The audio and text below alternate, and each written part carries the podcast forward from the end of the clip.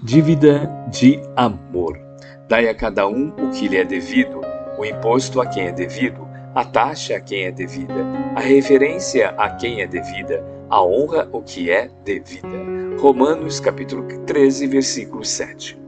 Todos nós guardamos a dívida geral de amor uns para com os outros, mas esse amor e esse débito se subdividem por inúmeras manifestações. A cada ser a cada coisa, paisagem, circunstância e situação, devemos algo de amor em expressão diferente.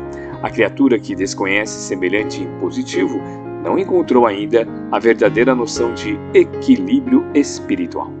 Valiosas oportunidades iluminativas são relegadas pelas almas invigilantes à obscuridade e à perturbação.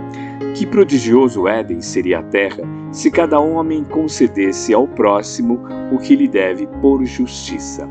O homem comum, todavia, gravitando em torno do próprio eu, em clima de egoísmo feroz, cerra os olhos às necessidades dos outros, esquece-se que respira no oxigênio do mundo, que se alimenta do mundo e dele recebe o material imprescindível ao aperfeiçoamento e à redenção. A qualquer exigência do campo externo, agasta-se, irrita-se, acreditando-se o credor de todos. Muitos sabem receber, raros sabem dar. Por que esquivar-se de alguém aos pedidos do fragmento de terra que nos acolhe o espírito? Por que negar respeito ao que comanda ou atenção ao que necessita? Resgata os títulos de amor que te prendem a todos os seres e coisas do caminho. Quanto maior a compreensão de um homem, mais alto é o débito dele para com a humanidade. Quanto mais sábio, mais rico para satisfazer aos impositivos de cooperação do progresso universal.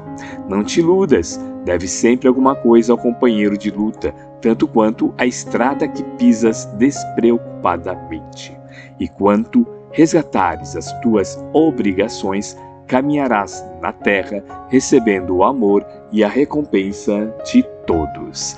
Emmanuel, psicografia de Francisco Cândido Xavier, obra Vinha de Luz, capítulo 150.